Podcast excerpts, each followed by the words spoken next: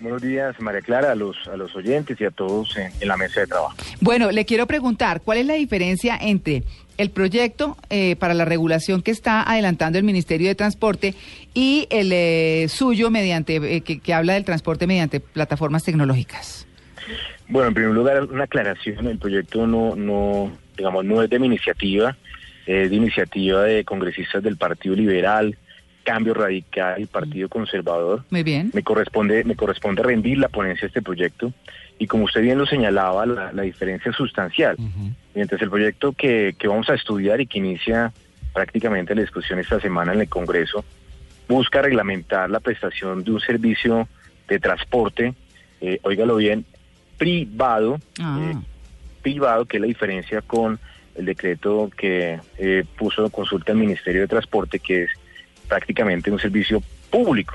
Eh, y ahí está la, la diferencia, María Clara, porque mientras eh, el del Ministerio de Transporte señala que tiene que ser regulado con unas tarifas vigiladas, con la interacción, digamos, de la Superintendencia de Industria y Comercio, La pintura de los carros misma.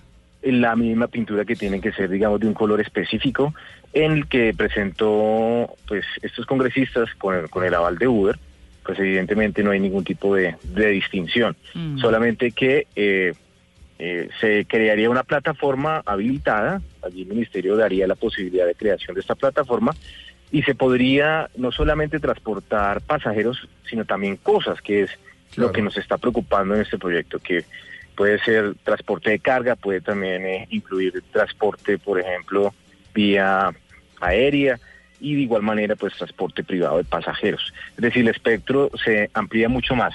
Estamos en un desafío tecnológico, evidentemente, Sí. digamos, alguien me decía en estos días, es como si Gmail eh, cuando, cuando entró a Colombia, eh, pues eh, fuera objeto, digamos, de, de regulación, eh, en virtud, digamos, de que existía un correo físico que era Correos de Colombia. Entonces, digamos, son los desafíos que tenemos, vamos a estudiar muy bien la iniciativa, pero indiscutiblemente son dos proyectos muy diferentes y como lo mencionaba alguien allí en la mesa de trabajo, el, el proyecto que está hoy en consulta por el ministerio es un proyecto que busca eh, en su gran mayoría pues que este pre- servicio sea prestado por los taxis. Claro. Eh, eh, eh, digamos que Uber es como el Garmendia en el transporte, ¿no?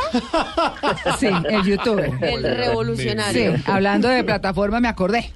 Y no les Sí, gusta, no les gusta a todos, Sí, por sí. supuesto. Representante Guevara, le quiero preguntar por los tiempos, porque es que estamos a mayo.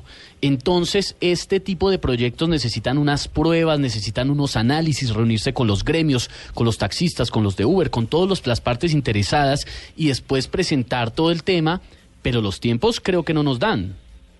Sí, yo estoy preocupado, yo creo que este proyecto eh, no va a alcanzar a ser, digamos, discutido como debe ser en este... En esta legislatura, sí. Queda menos de un mes, es la realidad, Exacto. menos de cuatro o cinco sesiones. De nuestra parte, eh, soy el coordinador ponente, voy a voy a organizar eh, al menos unas dos o tres audiencias públicas formales en el Congreso, no se ha hecho, para escuchar a los gremios de los taxistas, para escuchar también a los usuarios, que son prácticamente los, lo- el punto central de este proyecto, y de igual manera a, a los señores de Uber. Y mm, obviamente pues allí debe, debe existir eh, todo un proceso en el cual eh, pues salga beneficiado al usuario, no solamente a nivel de información, eh, también a los conductores de ese tipo de vehículos, tanto de taxis como de Uber. Ustedes saben que allí ellos son los que llevan la peor parte de toda la carga, digamos, de esta cadena. Hay un grupo intermediario que son los que se llevan las grandes utilidades. Pero sí nos preocupa porque eh, desde el año 2013, cuando empezó a llegar esa plataforma al país, ya hay más de 25 mil vehículos inscritos en Uber, 250 mil usuarios de esta plataforma en el país. Un que se cuarto millón. Que se está presentando, exactamente, que se está, digamos, prestando un servicio de manera irregular y que obviamente se requiere una decisión frente al tema. Sí, eh, representante Guevara, a los eh, usuarios les preocupa de sobremanera las tarifas. Como no hay una regulación, en algunos días, por ejemplo, el día del no carro, se registraban en el noticiero carreras a un trayecto de al aeropuerto, por ejemplo, de, recuerdo una vulgar, 164 mil pesos. Y así unas tarifas totalmente, pues, eh, inadecuadas para el bolsillo de un colombiano promedio. En Uber. En Uber, por ah, supuesto. claro, porque eran tarifas dinámicas. Claro, y porque no están reguladas. ¿Qué plantea eh, el proyecto en torno a la parte de las tarifas? Pues ahí está la diferencia, porque es un servicio privado, eh, no habría regulación digamos, tarifaria, sería Claro. la libre competencia la que definiría el precio de la tarifa. Y, eh, y ahí, digamos, sí pienso yo que el ministerio debe tener un papel fundamental y es que es un servicio, a mi, a mi juicio, debe ser un servicio público regulado, un servicio público regulado para evitar ese tipo de, de abuso de posición dominante. Mm. Porque evidentemente esas tarifas tan altas se dan en las horas pico o hacia ciertos sectores de la ciudad o donde hay mayor demanda de transporte, digamos, mediante esa plataforma. Pero lo que es cierto es que es, un desafío regulatorio, es un desafío que pues el gobierno nacional y nosotros en la medida de lo posible tenemos que buscarle una, una solución donde evidentemente gane el usuario. Digamos, allí... Pues donde gane todo los- el mundo, donde gane todo el mundo, doctor Guevara, porque es que la verdad es que eh, pareciera que todo fuera más hacia un lado que al otro y yo creo que aquí el tema es para quienes trabajan, para quienes usan el servicio, para quienes se benefician desde todos los puntos de vista. Con el usuario por encima, por supuesto. Claro. Sí, claro, evidentemente pues debe haber un gana-gana, pero Mm. eh, el usuario tiene que tener todas las garantías que cuando toma un taxi Sí. tenga las mejores condiciones de Claro. calidad, de servicio, que no le diga, no, yo para allá no voy.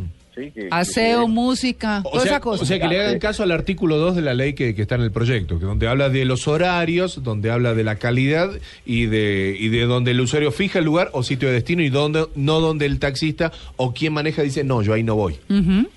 Yo para allá no voy. es- Que se haga es un cumplir. poco, digamos, eh, pues la falla de mercado y pues allí esta plataforma tecnológica lo está aprovechando muy bien. Claro. Y en el caso, los casos de, esta- de estos señores de Uber, pues obviamente que sean las condiciones de prestación de los vehículos, que, se, que sepamos que los vehículos tienen la revisión técnico-mecánica, Mm. que tengan los seguros. Pero en fin, todo esto es un debate que pues se va a ir decantando en la medida que vayamos discutiendo formalmente el proyecto en el Congreso, porque hay un debate mediático, pero en el Congreso Mm. no, no ha habido, digamos, ni siquiera el primer debate de ese proyecto. Claro, eso tiene que ser una cosa fuerte y muy, muy vigilada por la opinión pública también. Doctor Carlos Guevara, muchas gracias por su atención con En Blue Jeans de Blue Radio. No, muchas gracias a ustedes. Un abrazo grande.